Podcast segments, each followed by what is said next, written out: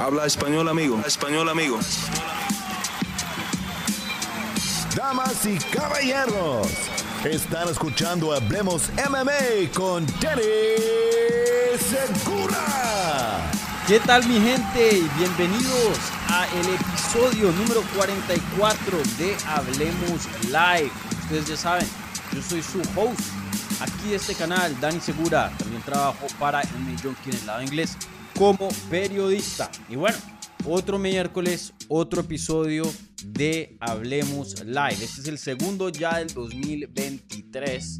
Entonces ya empezando a, a coger fuerza ya este nuevo año. Entonces muy entusiasmado de estar hablando hoy con ustedes, ya que, vuelvo lo digo, por más de que haya unas semanas más cargadas que, que las otras, siempre hay bastante que hablar en el mundo de las artes marciales mixtas. Y este es un episodio donde va a estar bien, pero bien cargado. Eh, antes de darles detalles sobre la agenda, sobre lo que tenemos planeado eh, como conversación hoy, les recuerdo, si están viendo esto en vivo, si son tan amables de regalarle un, like a este video, eh, iba a decir un video a este like, eh, se los apreciaría mucho. Igualmente, si están escuchando esto en podcast, nos pueden dejar un buen review donde quiera que estén escuchando, ¿vale?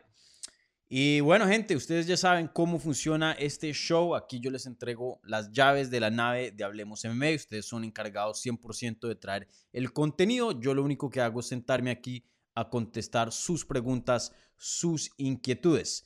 En la primera porción de este programa estaré contestando las preguntas que se hicieron previo a la transmisión en la pestaña de la comunidad. Ya cerré esas preguntas, así que no pueden, no pueden poner nuevas preguntas ahí.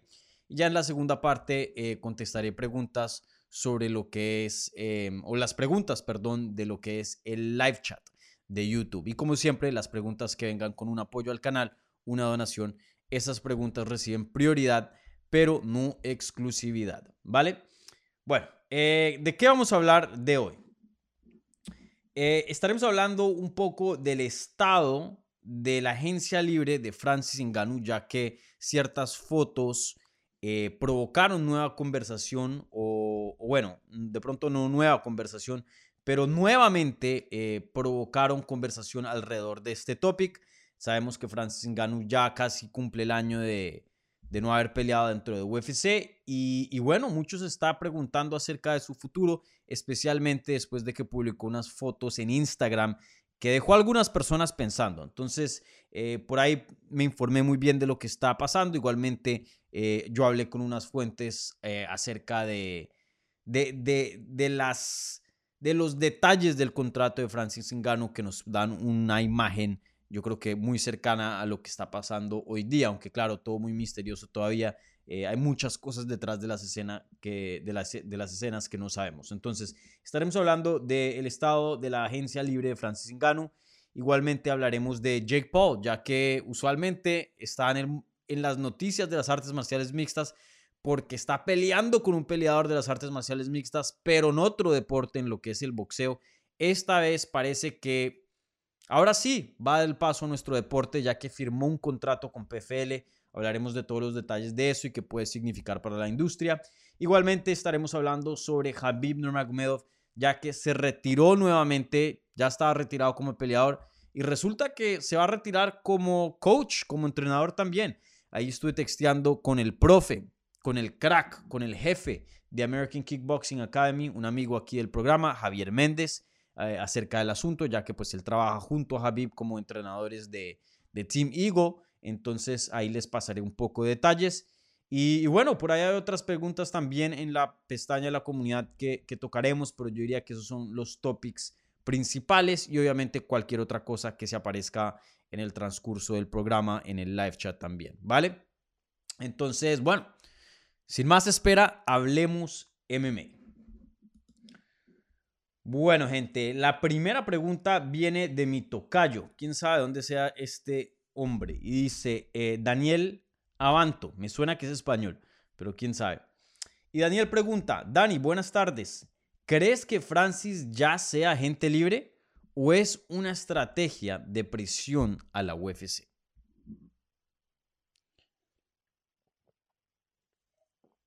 Muy, muy buena pregunta. Eh, como lo dije, Francis Ngannou ha estado eh, revolcó un poco lo que son los encabezados de las artes marciales mixtas, eh, la prensa de las artes marciales mixtas, ya que publicó una foto muy casual en Instagram, donde está, em, creo que en Camerún, eh, celebrando el Año Nuevo. Eso fue hace cuatro días. Y bueno, está con su familia y tiene un plato delicioso de arroz con, no sé, algún tipo de carne que no sé qué, qué es, comiendo con cuchara, así como también se hace en Latinoamérica. Y, bueno, publicó varias fotos con su familia eh, y en esas fotos aparece un familiar o de pronto un amigo o amiga en este caso, em, usando una playera, como dirían en México o como se diría en Colombia, una camiseta de PFL, Professional Fighters League. Y, bueno, eso causó mucha especulación y mucho interés de las personas y, le recordó a la gente nuevamente que em, sí, es campeón de UFC, pero pueda que no lo sea por mucho tiempo. Entonces ahí la gente pues empezó a preguntarse, ¿será que ha firmado con PFL? Entonces, ¿qué es lo que está pasando con Francis Ngannou? Eh, para esta noticia me tuve que eh, respaldar mucho con John Nash. En Twitter es, como, es conocido como arroba hey not the face. Un, em, se podría decir que es reportero, él no es un periodista per se, en el sentido de que va y entrevista a peleadores, eh, pero sí reporta mucho en lo que son las finanzas de UFC, contratos de los peleadores, y es una persona que tiene un, un conocimiento muy vasto, de, muy grande de, de, de, las finanzas y cómo funcionan contratos de UFC y todo eso. Eh, y él dice, muchas personas tenían entendido que, y, y, bueno, y les menciono, todo el tiempo se ha sabido que Francis Ngannou, desde que firmó el último contrato con UFC, o sea, el contrato actual que tiene hoy día, es, el contrato funciona, es, termina las cinco peleas, o, el número de peleas que haya pactado, o, y bueno, y de ahí hay un tiempo de fecha donde el contrato puede seguir vigente, o cinco años, cinco años desde, desde que se firmó el contrato. Ahí luego hubo una mm, confusión, diría yo, o de pronto un dilema, un debate, que si eran cinco años desde que completa la primera pelea del contrato, pero no, confirmó John Nash que los cinco años eh, empiezan a, el conteo, empieza a rodar el, el cronómetro, por decirlo así, desde que se firma el contrato y es creído que Francis Ngannou, de los documentos que hay, eh, que Francis Ngannou firmó contrato en, en, a mediados, no se sabe la fecha exactamente, pero puede ser a principios o a mediados de diciembre del 2017. Eso significa que en diciembre del 2022 ya el contrato se le debió haber acabado.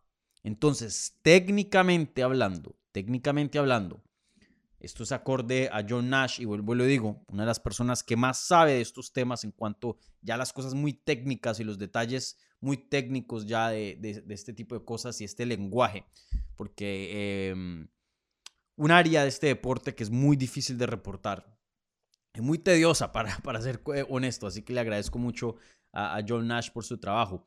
Em, sí, técnicamente, Francis Ngannou legalmente ya puede estar hablando con otras promociones. También puede estar hablando con UFC. UFC tiene todo el derecho de obviamente em, ofrecerle contratos, pasarle ofertas, pero también tienen ese privilegio otras promociones. Entonces, eh, creo que algo sabremos muy pronto.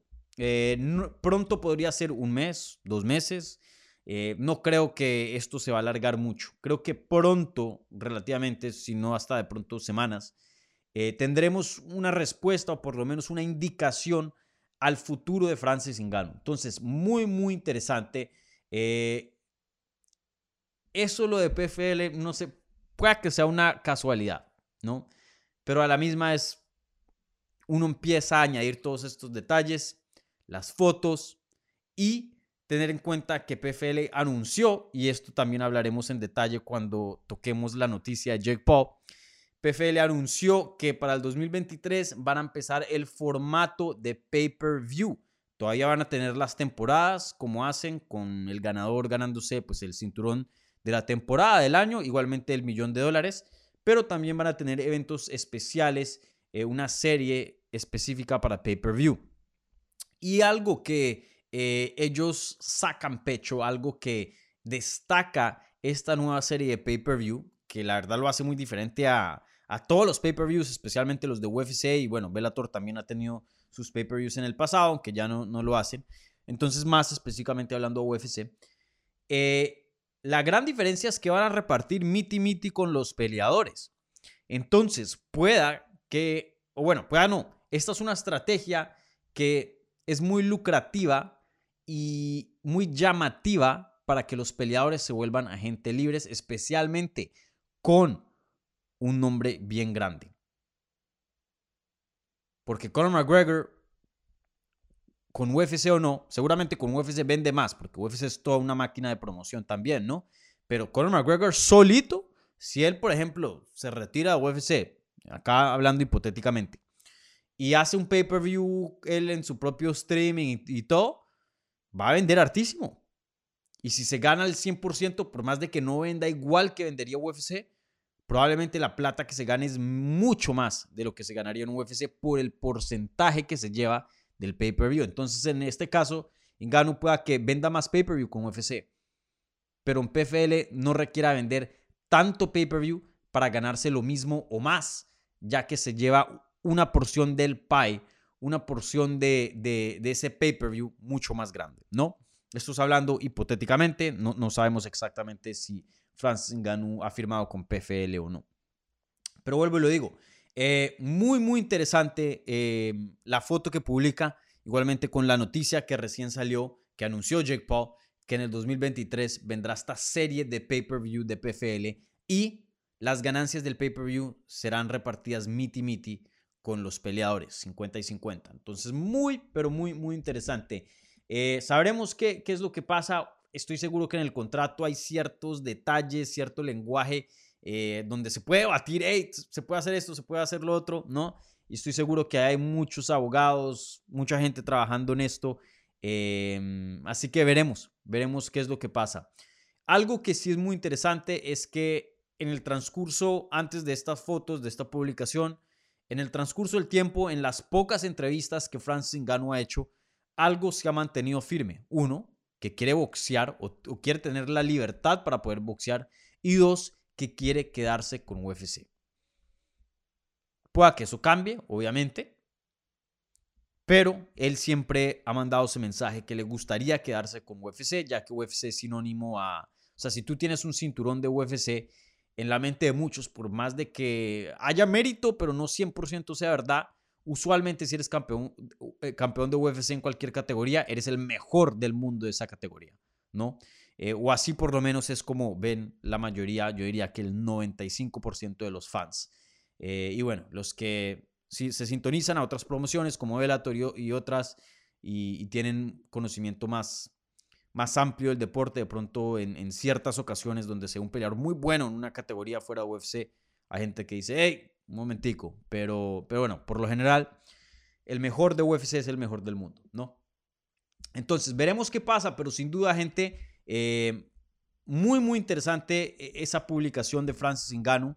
Muy interesante los detalles que salen de PFL. Muy interesante eh, este, esta interpretación que John Nash nos brinda eh, sobre el contrato de Ngannou. Así que yo creo que sabremos algo pronto en lo que son las siguientes semanas, pienso yo. Entonces, ojo, de pronto se, se ven noticias grandes.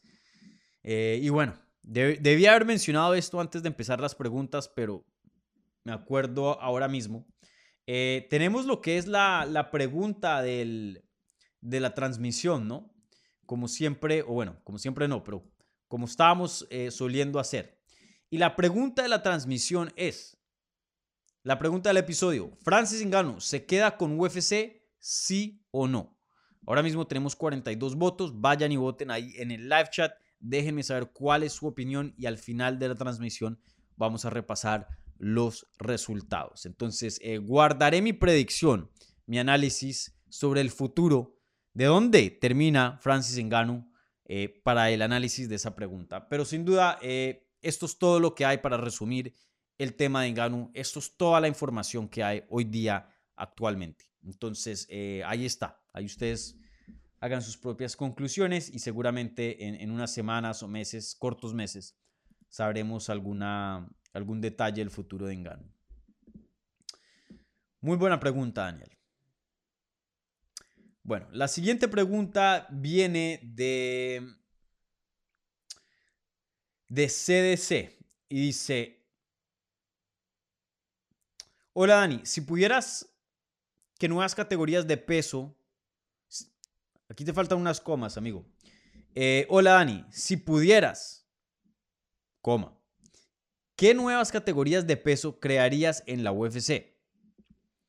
¿Qué peleadores saldrían más beneficiados? Por ejemplo, se me, se me, podría ocurrir que Holloway va muy justo a las 145 libras, pero quizás algo pequeño para las 155. Eh, no sé si Holloway sea el mejor ejemplo. Mm, yo creo que Holloway puede tener una carrera muy buena en 155, que tendría que subir algo de peso, de masita muscular, claro. Em, pero la talla, la talla da para 155 en mi opinión. Eh, pero bueno, yo creo que, eh, primero de todo, una excelente pregunta. Yo pienso que a UFC sí le faltan categorías. En el lado de las mujeres no, ya que no hay tantas mujeres peleadoras, entonces si añadirías más categorías es, es como aguar eh, el nivel que ya existe, ya un nivel de por sí no muy profundo. En 115 es profundo. Eh, pero, por ejemplo, si pones una categoría de 145, imagínate, ya no tienes muchas en, en 35, mm, entonces, mejor dicho. Eh, o si pones una de, de 105 libras, peso pajas sería. No, esa sería. No, Atomweight, perdón. Em, de pronto muchas de 115 serían a, a, ese peso y perderías fuerza en esa categoría. Pero en fin. Eh, yo creo que en el lado de los hombres sí es necesario que, que pongan categorías de más. Hoy día tenemos 8, 135, perdón, 25, 35, 45, 55, 70, 185, 205 y bueno, eh, peso pesado. 8 categorías. Yo pienso, no me gustaría como el boxeo. El boxeo creo que en el lado de hombres tiene 13, si no estoy mal. Eh, no odio ese número y hoy día me gustan las categorías de boxeo, pero a veces en ciertas ocasiones sí, sí es un poco extra. Creo que 10. Con que UFC añada dos categorías de más, creo que eso aliviaría em, un sector de este deporte donde hay peleadores que simplemente están entre categorías. O son muy chicos para una o muy, muy, muy grandes para la otra. Entonces, o se ven perdiendo eh, por tamaño en ciertas categorías o se ven perdiendo en la báscula porque no pueden dar el peso y si lo dan, lo dan muy mal y están muy, muy deshidratados y muy desgastados cuando se llegue la pelea. Eh, entonces, para 125, 35, 45, 55, esas están bien. Yo añadiría una de 165. Empujaría una de pronto de 100.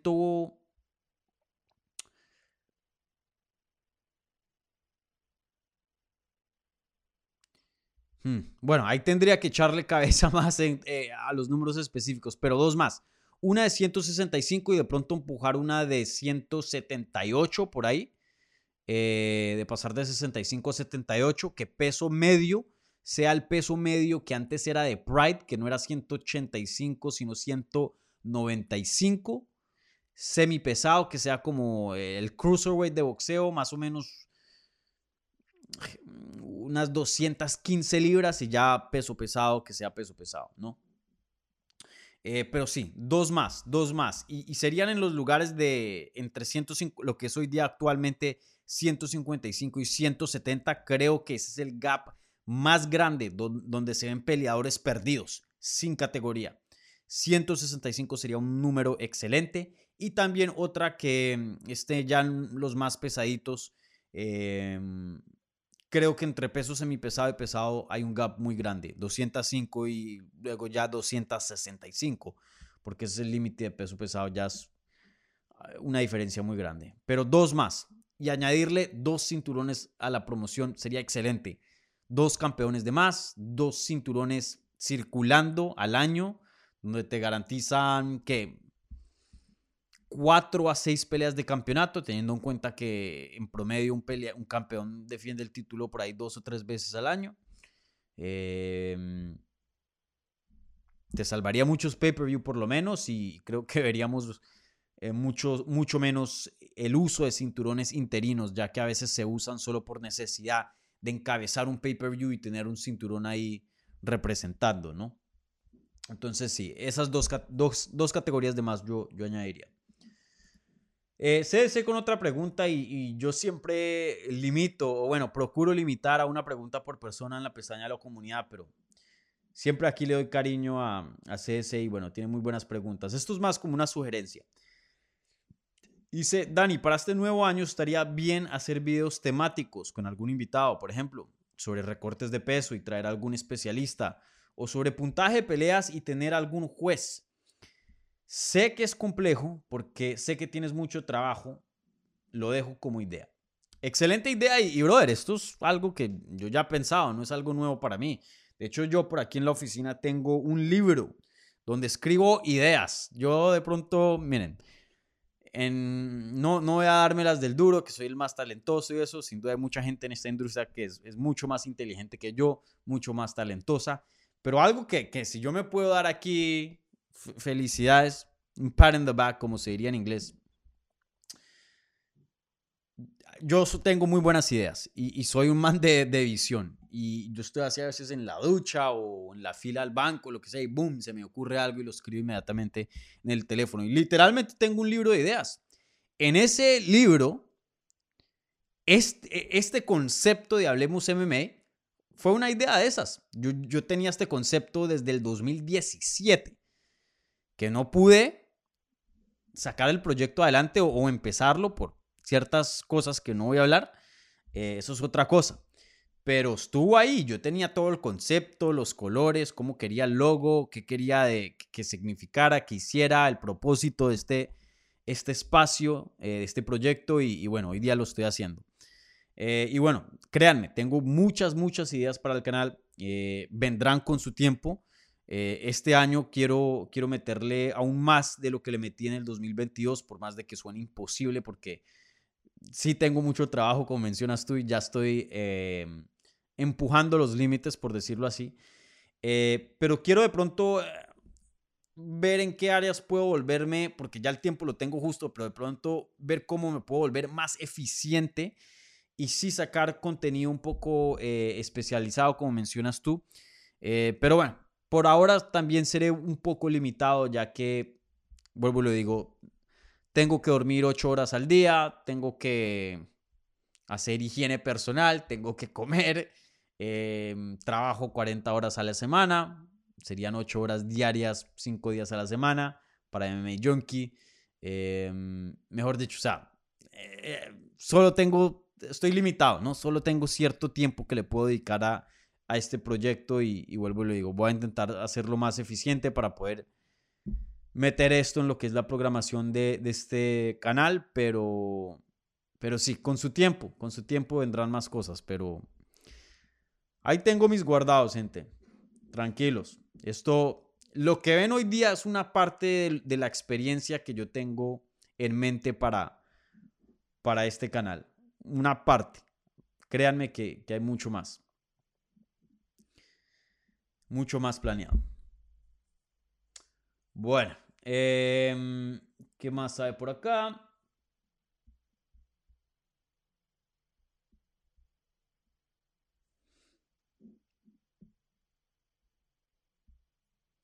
Bueno, eh, esta pregunta viene de Rubén Ángeles y dice, buenas Dani, ¿qué opinas de la llegada de Jake Paul a PFL? ¿Quiénes son sus potenciales oponentes además de Nate? Saludos. Buena pregunta, Rubén. Una de las eh, noticias más grandes de esta semana. Desde la última vez que hablamos, probablemente la más grande, diría yo, de pronto. Eh, esto a mí me interesa mucho y no tanto por el lado de Jake Paul. Eh, pero bueno, hablemos de la noticia y ya luego les explico, o bueno, entramos un poco más en, en lo que yo pienso que significa esto, eh, el efecto que pueda tener en la industria y, bueno, les doy ahí mi análisis. Para los que no saben, Jake Paul, eh, si no estoy mal, fue el lunes, creo. Sí, el lunes. O ya eso fue la semana pasada, ni me acuerdo. Creo que fue el lunes. Ya se me combinan los días. En fin, Jake Paul, en un video publicado por él, igual, igualmente en las redes de PFL, anuncia de que ha firmado un contrato con PFL. No va a competir en lo que son las temporadas regulares de PFL, donde hacen eh, el torneo y bueno, y el ganador al fin del año se gana el millón de dólares y el título. No, no va a ser parte de eso. Él va a ser parte de esta serie de pay-per-view que había mencionado hace unos minutos atrás, que va a estar eh, en conjunto con las temporadas de PFL. No avisaron exactamente cuántos pay-per-views tienen pensado hacer al año. Puede que sea uno o dos, no sé. De pronto más. Me, sorprendía, me sorprendería si es más de tres. Y, y, bueno, piensan hacer estos pay-per-views donde reparten el dinero 50 y 50 con los peleadores, las ventas del pay-per-view. Y, bueno, y, Jake Paul va a ser parte de eso, va a pelear en el pay-per-view en artes marciales mixtas. Igualmente tiene libertad en su contrato con PFL para poder seguir haciendo su boxeo como lo ha venido haciendo. Eh, algo también interesante que salió en la noticia es que ese pay-per-view, eh,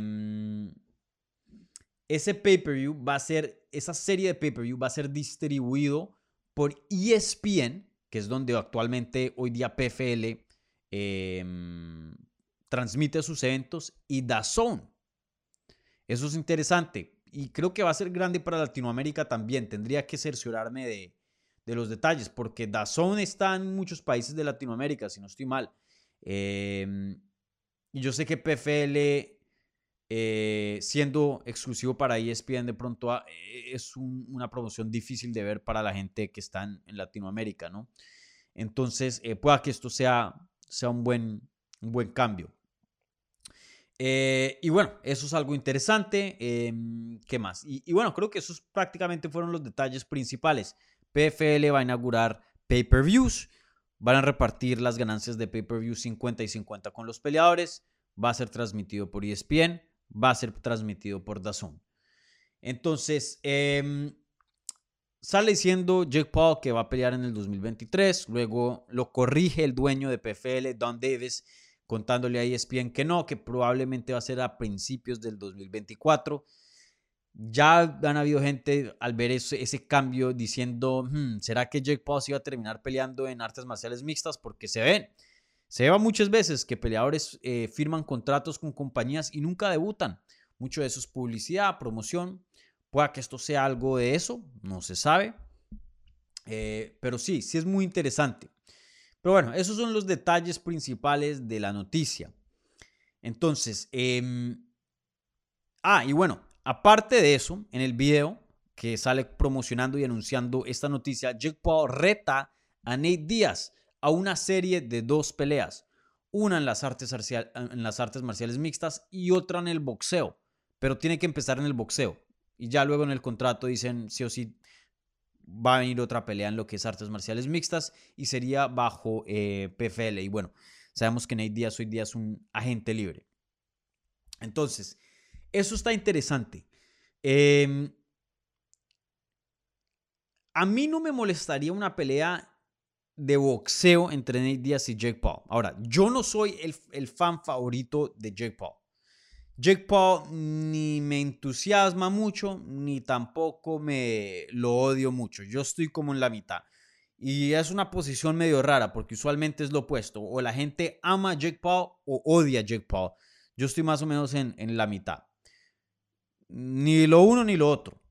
Si Jake Paul se llegara a retirar hoy día y dice nunca jamás voy a tocar los deportes de combate, la verdad que yo no, yo no perdería nada de sueño y yo no me sentiría para nada mal nada. Y si decide que va a querer continuar en el boxeo o empezar en las artes marciales mixtas, también yo no soy de los que dicen, hey, este es un, una pena para el deporte, no debería estar en estas, es un mediocre. No.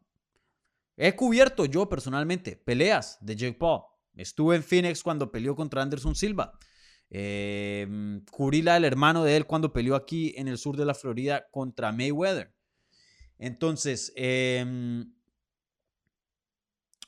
yo no tengo ningún problema con Jake Paul boxeando. Ahora, sí tengo un problema con Jake Paul en las artes marciales mixtas. ¿Por qué? Y no es tanto porque me moleste que su presencia esté en el deporte. Lo que me molesta o lo que no me gusta es que, miren, ya en el boxeo, lo que él ofrece como producto no es un producto alto. Tú cuando ves una pelea de Jake Paul, tienes que entrar sabiendo que no vas a ver una pelea élite, no vas a ver una pelea de alto nivel. Si quieres ver una pelea de alto nivel, ve y, ve al Canelo pelear.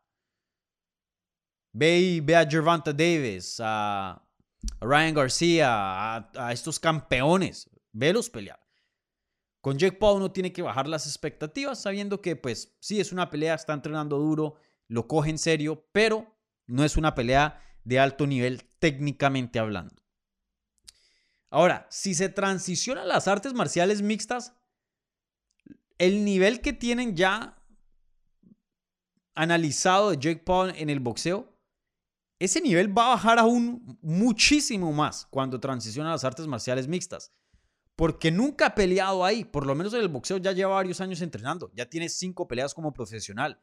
En artes marciales mixtas empezaría desde cero. Cero. Y también él planea manejar las dos carreras al mismo tiempo, boxeo y artes marciales mixtas. O sea, de por sí ya no hay suficiente tiempo en la vida de un atleta para dominar todas las artes marciales en las artes marciales mixtas. No hay tiempo. Rara vez, por más de que piensen de todos los mejores del mundo, Habib, George St. Pierre, o, sea, pueda que en varias áreas sean muy buenos, pero es imposible aprender de todo. Ser especialista de Jiu-Jitsu, ser especialista de lucha, ser especialista de Muay Thai, de boxeo, de patadas, es, no hay suficiente tiempo. Entonces, no solo entra a un deporte que es muy complejo de aprender las artes marciales mixtas tarde, porque ya tiene veintipico de años y empezando en cero, pero también no le va a dedicar tiempo completo, sino medio tiempo. Miren, se los pongo así. Clarissa Shields, que pelea en PFL, campeona de boxeo en el lado de las mujeres, una de las mejores hoy día, si no la mejor, medalla de oro dos veces en las Olimpiadas.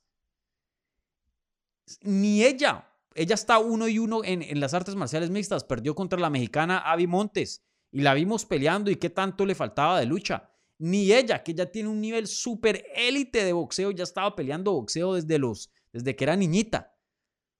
Le ha costado manejar las dos carreras al mismo tiempo y no ha podido llegar a un nivel alto de artes marciales mixtas. Estamos hablando de una peleadora que ha ganado medalla olímpica en boxeo, que ha estado boxeando desde niña. Ustedes me están diciendo que Jake Paul, que empezó a boxear cuando tenía veintipico, va a ser una mejor transición a las artes marciales mixtas y va a tener mucho más éxito que Clarissa Shields? Por favor, por favor, gente. Y, todo el respeto a Abby Montes, que ha estado aquí en el canal, peleador Sasa, pero apenas pues ella está empezando. Ella creo que e, esa era su segunda pelea como profesional o tercera, ni me acuerdo, eh, cuando peleó contra, contra Shields. Eh, pues no podemos comprobar el nivel de ella. Vuelvo y le digo, está empezando. No quiero aquí ser eh, insultarla lo que sea, no, para nada. Todos mis respetos a Abby y le mando un saludo si está escuchando. Pero no la puedes comparar con el nivel que ella tiene hoy día, empezando las artes marciales mixtas, con el nivel de Nate Díaz. ¿Cuántas peleas tiene Nate Díaz ya?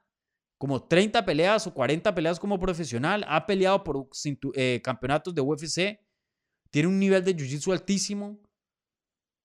O sea, yo ni, no ni estoy seguro que una comisión atlética en los Estados Unidos sancione esa pelea. Alguien 0 y 0 en las artes marciales mixtas contra Nate Díaz, por favor, por favor, señores. Eh, entonces, eso es lo que no me gusta de Jake Paul en las artes marciales mixtas. Si ya de por sí no estábamos viendo un producto técnicamente hablando muy bueno en el boxeo, ¿qué iremos, qué iremos a ver en las artes marciales mixtas? Va a ser, yo creo un chin mejor, pero relativamente parecido a lo que vimos con CM Punk en UFC. Eso era para reírse. Para reírse. Y él estaba a tiempo completo en, en, en, MMA. No medio tiempo, hago una carrera de boxeo y hago una carrera de, artes marciales mixtas.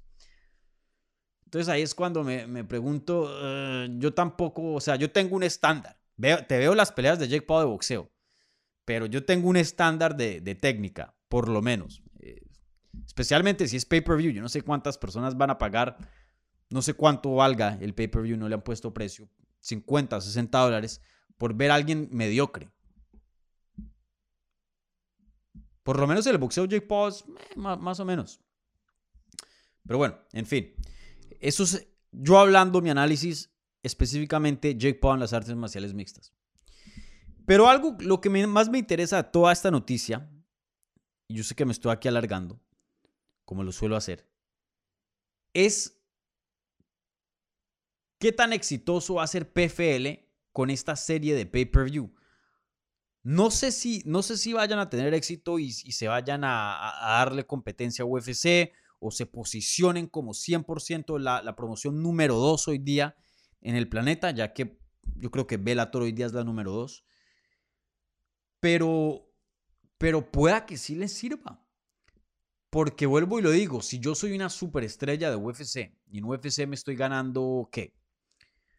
Un, 3%. Eh, aquí me estoy inventando, un 5% del pay-per-view y en PFL me puedo ganar un 50%, pueda que no venda lo mismo porque UFC, vuelvo y lo digo, tiene, es una máquina tremenda de, de promoción, pero mm, como el porcentaje es mucho más grande, no necesitas vender tantos pay-per-views para ganar igual o, más. Entonces, em, eso es algo que puede atraer o puede incentivar a, muchas estrellas a, probar agencia libre, ya que eh, ahora tienen un modelo, y vuelvo y lo digo, ESPN de todas maneras es una plataforma gigante, ESPN Plus, donde está PFL, eh, tienen un modelo donde puedan ganar mucha, mucha plata y sea mucho, muy lucrativo terminar el contrato con UFC, volverte agente libre e irte a, ganarte 50-50 del PAI de PFL.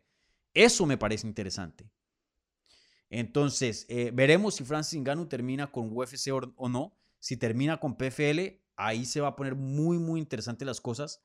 Eh, estoy seguro que esos números va a ser muy, muy difícil mantenerlos en secreto. Y, mm, y, pueda que esto revolucione o, cambie mucho la industria. Eso sí me tiene interesado. Pueda que no, pero pienso que también, como pueda que no, pueda que sí también. Está en las opciones. Entonces, ahí veremos, ahí veremos qué, sucede, pero sin duda, em, muy, muy interesante.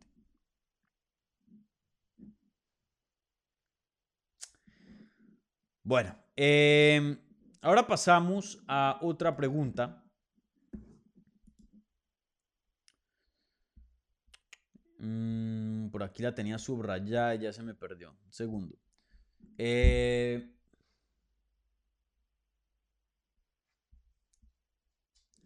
Vladimir me pregunta, Dani, ¿sabes alguna noticia de Gojito? Ni idea, pero lo voy a textear ya que me recuerdas. Mm, sí, el Gojito no ha peleado en un buen de tiempo. Y si no estoy mal, sigue con Bellator. Eh,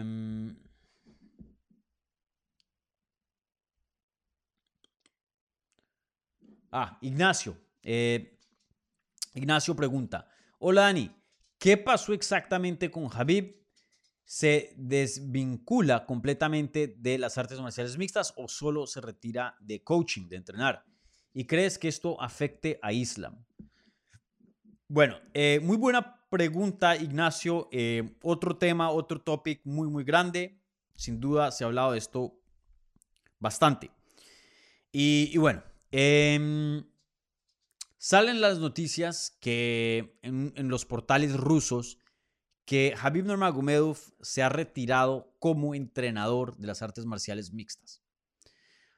Esto duró siendo quedándose como reportaje, ningún medio americano lo había confirmado por algún, tiempo, y luego Habib le empezó a dar like a esos reportes de sus cuentas oficiales Entonces eso empezó a hacer las cosas un poquito más realidad. Obviamente si fueran mentiras, si fueran un montaje, no le va a hacer like, ¿no? Pero igualmente él no está diciendo confirmado. Entonces eh, todavía no se tenía ese dato. Y bueno, yo sé que varios portales confirmaron independiente eso. Yo también lo confirmé independientemente. Simplemente le, le texté al, jefe Javier Méndez. Esto es verdad. Sí, Javier se va a retirar como, como coach em, inmediatamente. Y yo le dije, bueno, eh, va a ser coach, va a ser entrenador, va a estar en la esquina de Islam Makashev cuando peleé contra Volkanovski en UFC 284 y me dijo, no sé, no estoy seguro. Entonces yo le dije, bueno, Javi, ¿y esto qué significa para ti? Y Javier Méndez me dijo, todo sigue igual conmigo. Yo sigo entrenando a mis peleadores, conmigo nada cambia. Entonces, esos son todos los detalles que tengo acerca de Javib. Sin duda, algo muy interesante. Él venía de ganar eh, entrenador, coach del año en muchos portales, incluyendo MMA Junkie. Yo mismo estuve encargado de, de dar ese premio eh, y escribí un artículo anunciando pues que era el ganador de, Coach of the Year para el 2022. Bueno, junto a Javier Méndez, creo que eso fue un error que muchos portales, en mi opinión, hicieron. Le dieron Coach of the Year a Habib, pero se olvidaron que la mano derecha, la otra, la otra mitad de esta ecuación es Javier Méndez. En todas las esquinas donde veían Javier, a Habib, ahí estaba Javier Méndez. Entonces, Discúlpeme porque ando recuperándome de, de una gripa, entonces tengo la voz medio mala. Em, entonces muchas personas eh, cometieron, en mi, opinión, ese error de darle todo el crédito a Habib y sin duda a se le tiene que dar mucho crédito por el trabajo que hizo como entrenador en el 2022, pero eso fue acompañado a, la labor de Javier Méndez también. También tocarle su crédito a él y bueno, en MMA Junkie por lo menos hicimos ese trabajo y, se lo dimos. Yo me cercioré de eso. Eh, y eso es otra cosa que a futuro yo he estado diciendo, porque muchas personas entraron en pánico. ¿Cómo así? ¿Qué va a pasar con Islam Makashev? ¿Qué va a pasar con todos los peleadores de Team Eagle? Usman Nurmagomedov, Umar Nurmagomedov, eh, esto, lo otro. Sí, Habib retirándose del equipo como entrenador, no, no puedo decir que es algo bueno. Pero no nos olvidemos que Javier Méndez todavía existe. No nos olvidemos que el jefe de AK todavía sigue presente. Y no nos olvidemos que en algún punto Javier era peleador, no entrenador, y Javier Méndez era el que estaba haciendo el trabajo. Y ese equipo le estaba yendo todavía muy bien. Entonces, eso es lo único que yo me gustaría em, recalcar aquí. Javier Méndez no se ha retirado.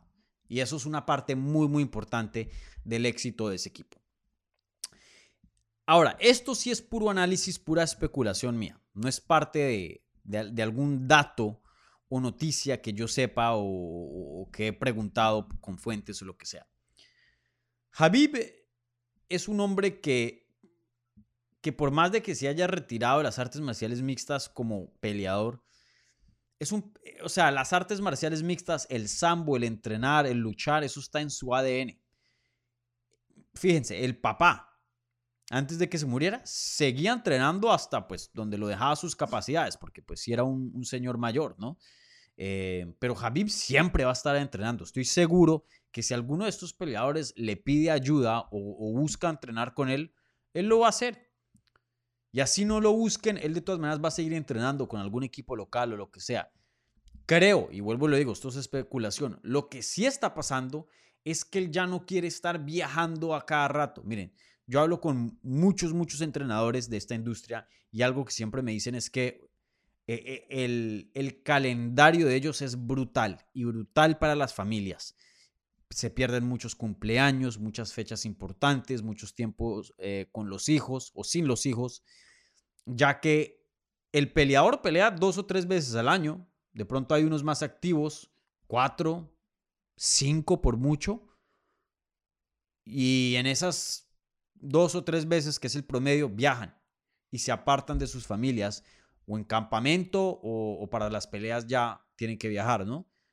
Pero el coach hace 20, 30, dependiendo del tamaño del equipo, porque tiene que estar ahí para el campamento del peleador, para la pelea del peleador y, no, y ellos no solo entrenan a un peleador, pueden tener 5, 10, 15, 20 peleadores bajo su plantel. Entonces, si ya de por sí el calendario de un peleador es complicado, imagínense el calendario de un entrenador. Yo he hablado con entrenadores que sí, que estoy ahorita el, sábado en Las Vegas, regreso el domingo a mi casa, empaco y luego ya estoy en Nueva York, en, en Fight Week de otra pelea con otro peleador. Y regreso y luego tomo un vuelo a Singapur. Y regreso a Singapur, de pronto no hay pelea, me, quedo dos semanas en casa y luego otra vez, ¡pum!, para Europa, para cualquier otra parte de Estados Unidos. Es duro. Y creo que Javi en el 2022, teniendo tantos peleadores em, y que tuvo un récord fenomenal, 19 y 2, em, y estando viajando tanto, creo que se desgastó y se dio cuenta que tiene que enfocarse en su familia y esa es la razón en la que, la que él dio, que quiere enfocarse en la familia y por eso deja de entrenar. Entonces, creo que se va a quedar con su familia, pero no se va a retirar 100% de coach. Seguirá siendo un recurso donde los peleadores podrán acudirlo a donde quiera que él esté. Y yo me imaginaría que para de pronto ciertas peleas grandes, como la de Isla, yo creo que sí se pega el viaje y sí está en la esquina. Pero eso de estar constantemente viajando, y se veía, una semana en Abu Dhabi, la otra en la Florida, la otra en California, de vuelta en Las Vegas. E, ese ritmito sí ya va a parar. Entonces, eso es, es como mi, especulación, mi análisis de, este retiro, por, por, decirlo así, de Habib como, como coach. No creo que va a ser lo que hizo como peleador, que 100% se va a cerrar, nunca va a entrenar nadie más, él mismo no va a entrenar, nunca va a ser un recurso de conocimiento para cualquier otro peleador, y muchos de esos son familiares de él. No, no creo que ese sea el caso. Más lo que había mencionado eh, previo. Va a bajarle al ritmo bastante.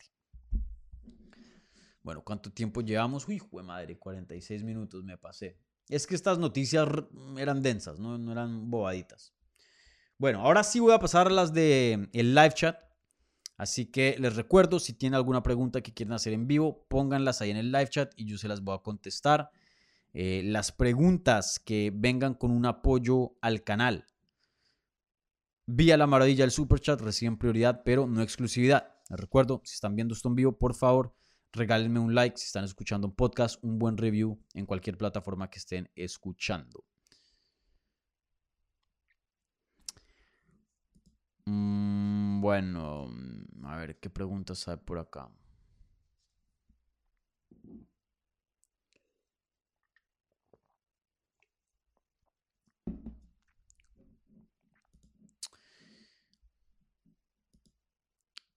Aquí, eh, Troll dice: Dani, ¿qué tal? Por favor, comenta tu primera impresión sobre los posibles enfrentamientos. Gage contra Fisiv, me voy contra Fisiv, especialmente si es 5 asaltos.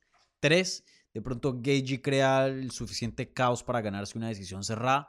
Por 25 minutos me voy con Fisiv. Y el segundo era Oliveira contra Dariush. Uf, eh, es que Darius es muy bueno. Ah, esta sí no la sé. Me iría de primerazas con Oliveira. Pero Darius es un animal. Esa casi que la tengo 50 y 50. Muy, muy difícil. Tendría que, ver más eh, peleas y, analizar el combate detalladamente para, para darte una, una mejor pregunta. Denme un segundo que aquí mi perro está pateando la puerta. Lo voy a dejar salir.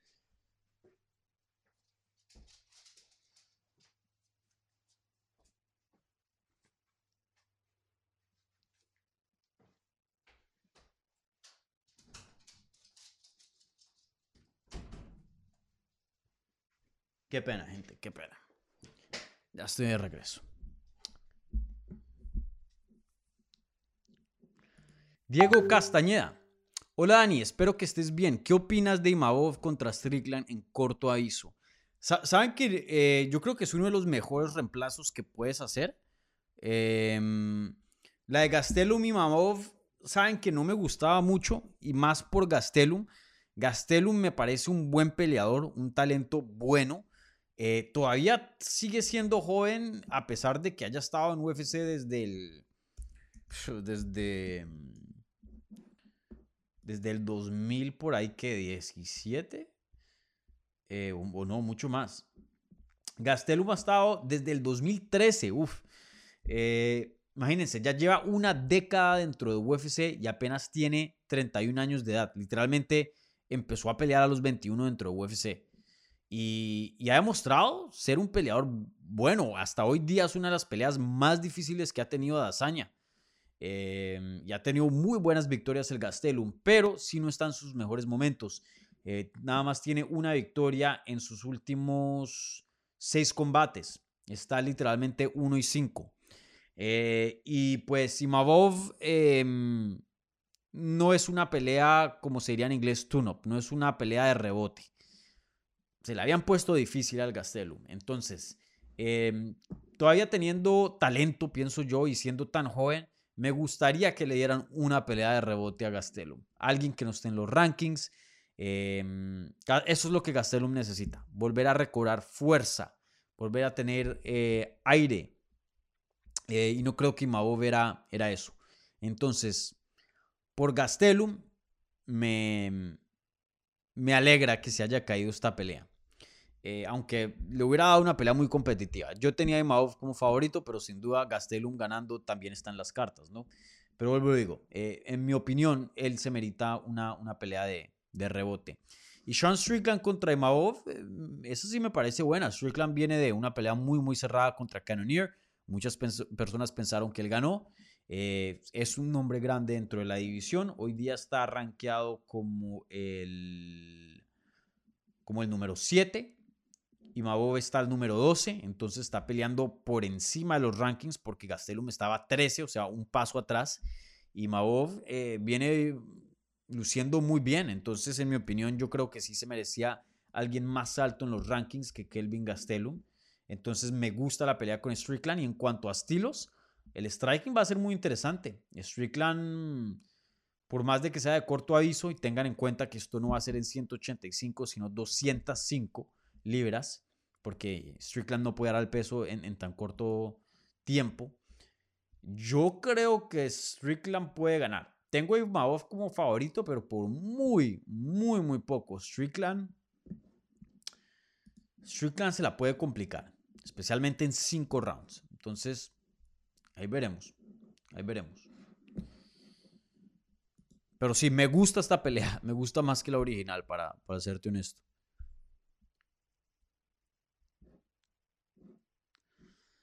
Mm. Huesos. Dani, ¿qué ha pasado con James Krause? ¿Va a estar con Brandon en Brasil? No. cualquier peleador que entrene con James Krause va a quedar vetado de pelear en UFC. Nadie puede tener lazos con James Krause. Eh, no, Brandon no, no hizo su entrenamiento con James Krause. MMA Total aquí jodiéndome, molestándome. Hola Dani, ¿cómo va todo por el occidente? MMA Total, hasta que yo vea una, una, una foto de vos en las montañas de Dagestán con un oso por allá atrás, en un caballo, con barba, sin bigote. Hasta que yo vea eso, un selfie de ese tipo, no te voy a creer que vives en Dagestán. Y ahí están mis redes abiertas arroba Dani Segura TV, Twitter, Instagram y Facebook. Así que si me quieres mandar la foto, yo con gusto la pongo aquí en la próxima, en el próximo episodio. Pero hasta que eso pase, no te voy a creer que vives por allá en Dagestán. Así que em, eso de cómo va todo por el occidente, como si no fueras de estos lares, brother, manda ese comentario para otro canal, por favor. Por favor, total.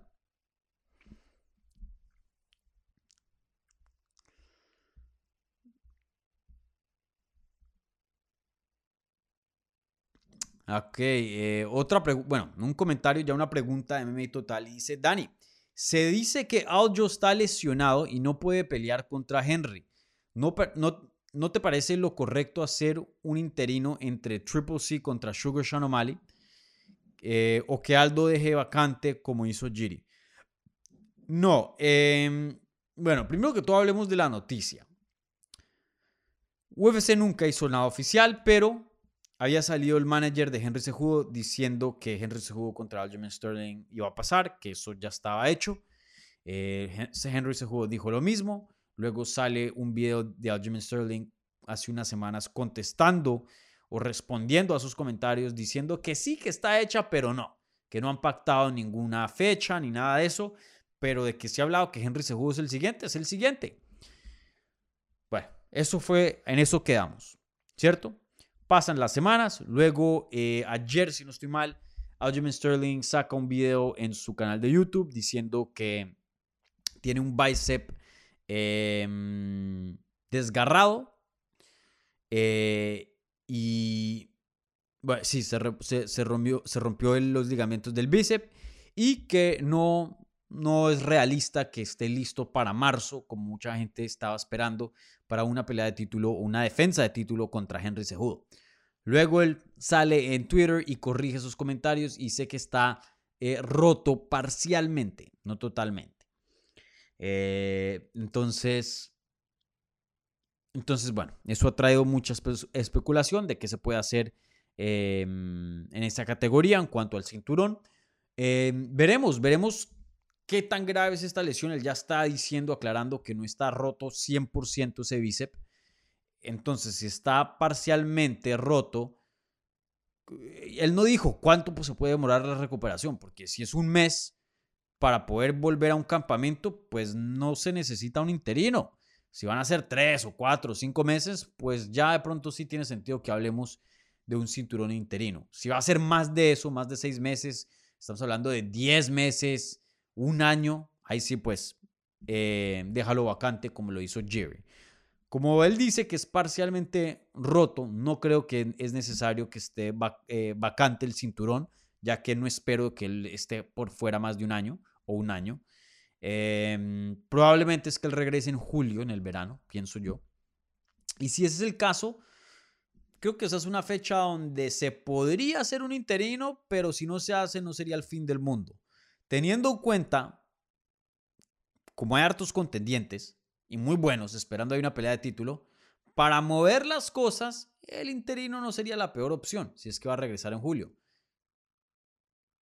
Entonces, que hagan una pelea por el interino, el, interino en marzo y en julio, en verano, sí que hagan eh, la pelea por el, la unificación, por el eh, indiscutido.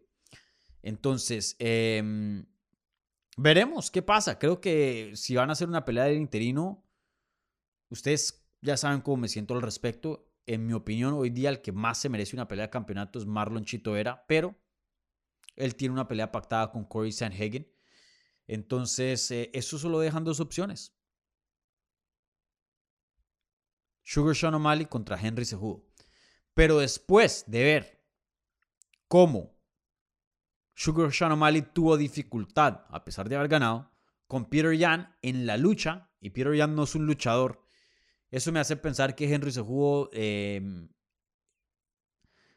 de pronto no le pasa por encima a Sugar Sean O'Malley, pero sí le puede ganar cómodamente. Creo que Sean está mejorando y él va a querer el tiempo más largo posible antes de enfrentar a un luchador para poder adaptarse. Entonces, idealmente para él sería que sí peleara Aljamain Sterling contra Henry Cejudo y que le dieran a él un tiempito para, para alistarse a ese tipo de estilo. Veremos. Veremos qué pasa. Lo ideal es, eh, no, era hacer esa pelea de, Chito contra Sanhagen y poner a Chito contra Sean O'Malley por el interino y ahí sí le daría todo el tiempo del mundo para, para alistarse a un luchador, así sea Sejudo o, o, Sterling, ya que pues Chito tiene lucha, pero no, no es del calibre de, de, Sterling o de Sejudo. Entonces, eh, pero bueno, ya se hizo la pelea de Corey Sanhagen y, y no se puede deshacer así como así. Entonces, eh, no sé, todo depende de cuándo regrese el campeón y eso no, esa fecha no la tenemos, eh, ese detalle no lo tenemos claro. Pienso yo que es en julio y si es en julio, vuelvo le digo, una fecha medio intermedia para, para definir si, si se necesita un interino o no. Entonces ahí veremos, ahí veremos. Pero sin duda se jugó contra O'Malley por el interino. Creo que sí es una opción. Creo que es, no, sí es una posibilidad, digo. Eh, no, no, no queden sorprendidos si esa pelea se pacta. creo que sí es algo, algo muy real acá. Bueno, eh, ya llegamos a la hora. Entonces aquí voy a cerrar programa. Ah, aquí Sebastián Villagómez dice hermoso perro. No sé si me dice a mí o, o chico. Eh, mentira. Eh, sí, Hachi está gordito y, se ve bien. Em, bueno, con eso voy a cerrar aquí programa. Eh, aquí veo otras preguntas muy buenas, pero guárdenlas, unas preguntas que se pueden pasar hasta el siguiente episodio, que veo aquí que no tienen... No tienen una, fecha de, de, vencimiento cercana. Así que guarden las preguntas para el siguiente programa, próximo miércoles 9 de la noche, hora este, hora de Miami. Eh, y bueno, aquí voy a cerrar programa. Un par de anuncios. Eh, primero que todo, como siempre, like al video, déjenme un buen review donde quiera que estén escuchando este audio, si están escuchando un podcast. Eh, y si son nuevos por aquí en el canal, bienvenidos. Suscríbanse si quieren más contenido sobre las artes marciales mixtas en español. Bueno, anuncios. abrí un canal de clips donde voy a poner highlights, destaques de la programación que ya hago aquí voy a pasar videos más corticos allá. Eh, creo que para gente que a veces se pierde el contenido en full o no tienen tiempo, pero les gusta ver videos más cortos, eso sería una opción eh, muy buena. O simplemente si quieren volver a, recalcar contenido ya más corto, pero ya que ya hayan visto igualmente los comentarios se presta como para forum también para debatir cosas, especialmente específicamente de, de la idea o del clip que sea el, el video al respecto, o sea, el tema del video. Eh, pueden suscribirse a este canal, se llama Hablemos MMA Clips, simplemente búsquenlo ahí en YouTube, en el search, o si van al canal eh, eh, presente, el principal de Hablemos MMA, Hablemos Clips está featured, está ahí como uno de los canales mostrados en la página. Entonces vayan y, se suscriban, voy a empezar ahí a mandar un poco más de contenido. Ah, MMA Total, la encuesta, gracias, muchas gracias. La encuesta, bueno, déjenme y la termino primero que todo. Gracias, gracias por salvarme aquí. Empezaríamos mal este 2023 porque era la primera encuesta. Pero no, aquí MMA Total salvando el día. O salvando la transmisión. Bueno, ¿qué dice la encuesta? Déjenme aquí un segundo.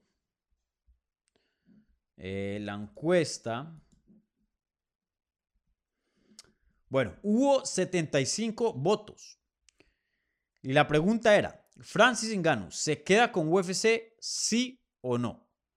63% de ustedes dijeron que sí, 36 dijeron que no. Yo creo que eso es muy, muy, muy justo. Yo creo que si lo, yo personalmente lo tuviera que poner en porcentajes, yo me iría con un 60% que se queda en UFC, un 40% que no. Creo que lo más probable es que sí que sí se quede con UFC. Pero sí creo que hay un gran chance que lo veamos en otro lado.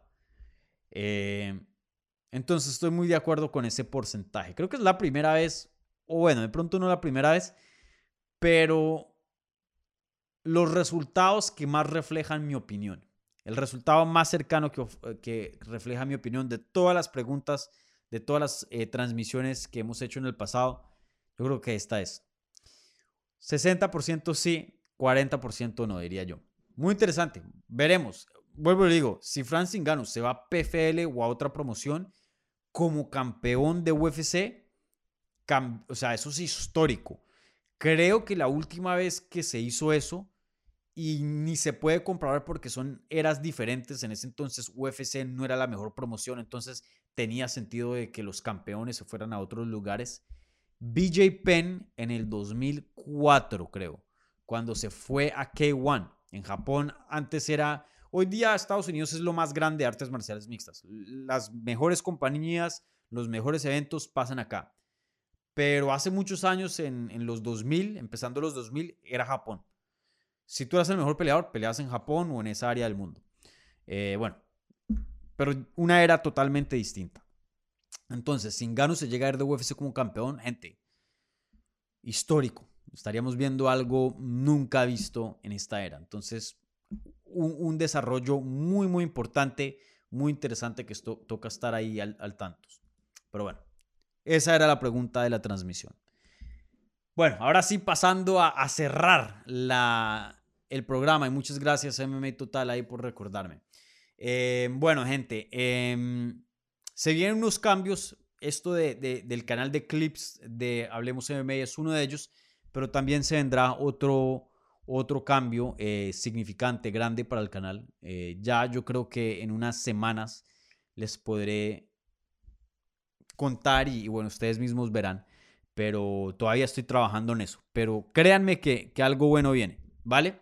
Eh, como siempre, pueden seguir el programa en todas las redes sociales, Twitter, Instagram y Facebook, arroba Hablemos MMA. Por favor, dennos un follow, síganos en todas las redes para mantenerse al tanto, no solo de la programación acá, pero hay cosas que se hacen específicas para las redes también. Entonces, hagan parte de la comunidad, únanse y, bueno, disfruten porque ahí estamos creando un, grupito bien bacano. ¿Vale? Igualmente me pueden seguir a mí en arroba Dani Segura TV, en esas mismas plataformas. Eh, y bueno, estoy ahí trabajando en un par de entrevistas que, ojalá se que materialicen y, y, bueno, ustedes pronto las verán, eso espero. Entonces, un abrazo gigante, cuídense y bueno, nos hablamos la próxima semana. Chao.